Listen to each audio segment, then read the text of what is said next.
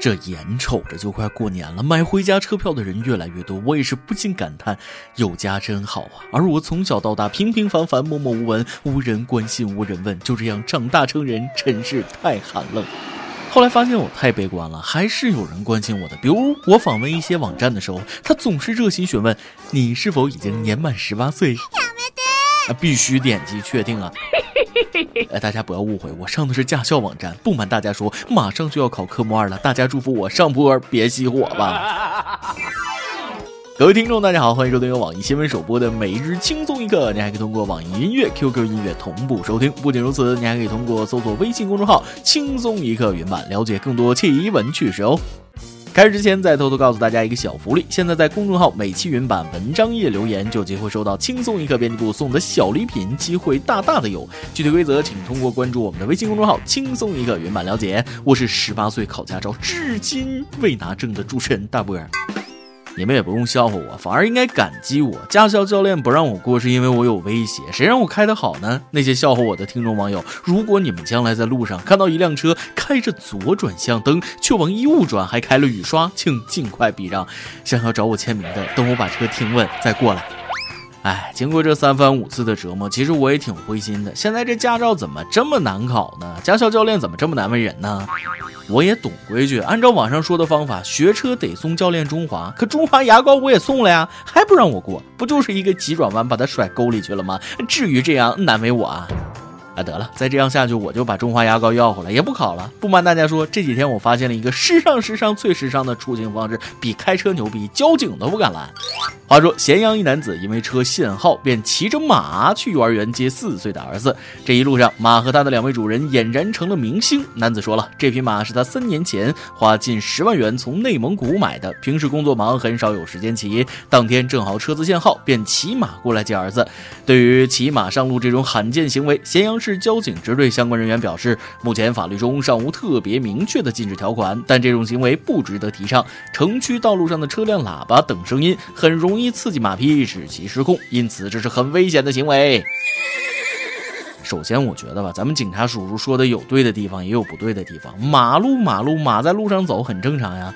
不过这马已经在城市里养了三年了，现在也是城里马，骑车肯定是抬头不见低头见，哪那么容易怕？玩笑归玩笑，不过这位大哥，我还是要说，你不能这么干呐。虽然说是积极响应政府号召，节能减排，减少交通拥堵，可能不能给我们这些还没来得及买马的人留一条活路？告诉你，我现在可考驾照呢啊，不想再加项目了。其实我个人得失事小，你开了这个先例，再这么干下去，信不信骑马上路都得限公母了？一三五公马，二四六母马，里外天不限性别，没毛病。其实大哥还是挺有想法的。现在一线城市一张车牌怎么也得个百八十万的吧？还真不如买一匹马骑来的痛快啊！逼格比宝马高到不知道哪里去了。不过话说回来，虽然法律没有明文规定不让骑马，但在闹市的话也会影响他人的安全，更容易给机动车带来一些障碍。骑马虽好，但不要贪骑哦。骑得好，这是一道送分题；骑不好，那就变成送命题了。呃，说到这儿，我还是给大家带来一道送命题，就问你怕不怕？哦，前几天四川文化传媒职业学院的大一同学们在思修期末考试上遇到了一道送命题，认出并准确写出自己思修老师的名字，答对不得分，一旦答错或者不答，直接扣掉四十一分，不及格。行啊，这思修老师够狠呐！你这意思是学渣们考个试不及格也就算了，还有可能考个负分呗？我看你们还羡慕不羡慕别人的学校了？这幸好是别人的学校，你都偷着乐去吧。我觉着吧，扣四十分就行了。这要是还能及格，肯定是私下里也用功自学了，能做满分，不去上课也合情合理呀？哎呀，这也是苦了这些同学了。你学不学习，老师其实心里都有数，人家要的就是一个态度啊。倒也不是说孩子们上了大学就不好好学，那至少肯定没有高中时候那么用功了。就拿我来说吧，上大学之后，体育竟然成了我分数最高的科目，惭愧呀。但仔细想想，其实老师也是用心良苦，因为在学校里学的不光是知识，还要学会很多做人的道理。能记住对方的姓名，是对别人最基本的尊重。这道题，一看你尊不尊重老师，二看你逃不逃课。所以咱们的每日一问来了：你上学的时候，给你留下印象最深的是哪位老师呢？你还记得他的名字和印象深刻的故事吗？呃，不过以我个人经验来看，能不能记住一个老师的名字，其实跟他的长相有很大的关系。你长得好看的老师，学生们口口相传，还能不知道他叫啥名儿？还能有人逃课？还不得抢破了头去上课一睹芳容？长得要是再好看点，不是我夸张，一走一过都容易引发踩踏事故，没救了，直接扣四十一分。这帮孩子估计现在已经凉了啊啊！咱们下一题，这道题是帮一位已婚人士解决夫妻之间的困扰。重金求子，本人二十八岁，丰满迷人，丈夫是香港富豪，意外失去生育能力，为继承庞大家业，现欲寻一名身强力壮的男士，圆我做母亲的梦。哎，不对，哎，这不这拿错稿了，谁把小广告扔我这儿了？事情其实是这样的，这几天啊，十堰一名网友发帖求助，每天开车载着女同事上下班会不会出事？他说了，女同事是公司前辈，住的比较顺路，让其天天上下班带她一程。而这位女同事呢，也每天会给她带早餐作为回报。公司的其他同事见两人每天出双入对，难免议论纷纷。对于有家室的她来说，着实造成了不小的困扰。说到这儿，很多网友都说了，男女之间哪有纯洁的友谊？这女的分明是要搞事情啊！原配要小心了。其实我想说，为什么男女之间没有纯洁的友谊？丑就有啊，越丑越纯。这种情况吧，其实换位思考你就明白了。要是你老婆每天顺便给隔壁单身没有做饭的老王做一份饭菜，我就问你怕不怕？这要是我媳妇儿，我还敢这么干的话，我估计她以后每天得推轮椅送我上班去。俗话说得好，瓜田不纳履，李下不正官，君子不立于危墙之下啊！不瞒你说，你要再这么干下去，有房倒屋塌的危险。其实解决的办法也很简单，咱钢铁直男哪来那么多心理活动？有啥说啥，直接跟他说，老婆吃醋了，不乐意了就不带了呗。再不行就弄个滴滴，顺路多接几单，明白人也会给你出车钱，然后一车的乘客也就没事了。不知道我说的对不对？类似这种已婚男女之间发生交集的事儿，用金钱衡量最合适。该避嫌还是要避嫌。带俩同事还好，只带一个异性女同事确实不好。三人成虎，人言可畏啊！现在呢，说啥也晚了，等着媳妇收拾你吧。提醒一句啊，这么长时间没动手，估计是磨刀呢。最后再来说一件事儿，和上面那位兄弟一样，也是一件即将发生的惨剧。前几天，四川绵阳一个店铺发生火灾，无人员伤亡。但是第二天，一则视频却又火了。只见视频中，一个熊孩子沾沾自喜称：“我们家着火了，太好了，我把书包都甩进去了。”感动啊！这孩子真是祖国未来的仙人掌啊！当爹妈的不用给我留面子，混合双打吧。孩子不哭啊，我们会给你众筹买一套黄冈特产和江苏特产。三年高考，五年模拟啥呢？再苦不能苦孩子，再穷不能穷教育。太可怜了，呃，我觉得应该发起一个众筹项目，帮助这孩子把这辈子的作业都给他买了。我捐五毛，剩下的就交给你们了。今天你来阿王跟大家王能上期问了，你遇见过骗子吗？他是怎么骗你的呢？微信网友杨建磊 Tony 说了，在路上有个看似诚实的小姑娘，逢人就说：“我几天没吃饭了，求求你给我十块钱去吃饭吧。”我说：“没吃饭是吧？来跟我去吃饭。”就这样，我带小姑娘吃了一碗美美的炒饭。姑娘说：“叔叔给我十块钱打车回家吧。”我说：“你自己回家吧，姑娘。”然后我打了电话给我两个朋友，前几天那个骗子又出现了，你们每个人请他吃个饭，看他还敢不敢出来骗人。就这样，这个骗子吃了三碗炒饭，撑得够呛，也得到了相应的惩罚。消息了，这招够狠的。不过请他吃炒饭成本太高了，不是饿了吗？直接上五个碱面开花大馒头，把他噎那儿就完事儿了呗。微信网友胡奇说了，我遇到的一个经典骗局，那就大学时剪头发被忽悠办了好几百元的卡，然后连人带店都消失不见了。那时好多同学都上当受骗。后来我每次剪头发，我都先对理发师说，我这个人体质怪异，只要是我办过卡的理发店，过不了多久就会倒闭。你还记得 X X 接口的 Y Y 发廊不？倒闭前三个星期，我刚办了一张八千的会员卡。说正经的，倒闭只是一方面。这网友说的提醒了我一件事儿，我也提醒一下大家：理发店的会员卡，大家真的要谨慎去办，尤其是男士。有时候你办完卡就不好好给你剪了。我身上血淋淋的例子啊，大家千万不要再上当了。爆料时间，有牛肉盖饭不要饭分享了一件大学寝室的趣事。我发现男生的攀比点真的很奇怪。十点左右，我在宿舍说了句：“你们怎么还不起床啊？”有个舍友说：“你不行啊，憋不住了吧？”我一听，我怎么就不行？咣当就躺下了。现在快吃中午饭了，四个人还在床上，谁也不下来。别的我不知道，只是觉得你们过得也挺惨，一宿舍汉子没有一个有女朋友的呀。再来一段，由赫本但不奥黛丽跟大家分享了一个有颜色的段子。空调坏了，我打电话让一个师傅来修理。半小时后，师傅来了，检查了，说维修费要三百元。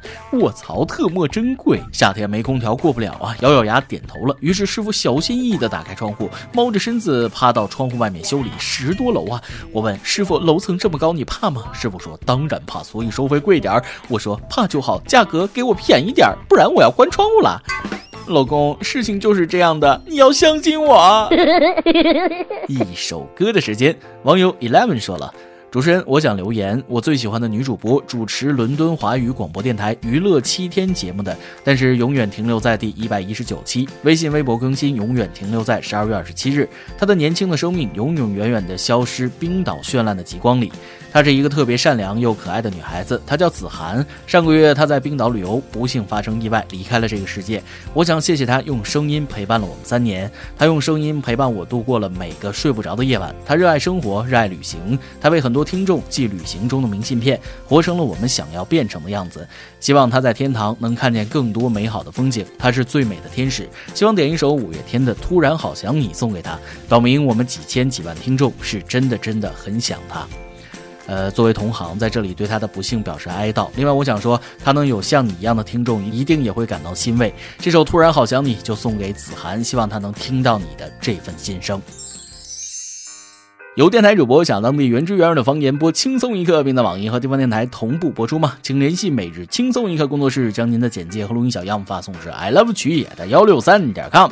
以上就是今天的网易轻松一刻，什么想说可以到跟帖评论里呼唤主编曲艺和本期小编包包包小姐。对了，曲总监的公众号曲一刀里面有许多私密硬货与你分享，敬请关注。最后祝大家都能头发浓密、睡眠良好、情绪稳定、财富自由。我是大波儿，咱们下期。再会，拜拜。最怕空气突然安静，最怕朋友突然的关心，最怕回忆突然翻滚绞痛着不平息，最怕突然听到你的消息。想念，如果会有声音，不愿那是悲伤的哭泣。事到如今，终于让自己属于我自己，只剩眼泪，还骗不过自己。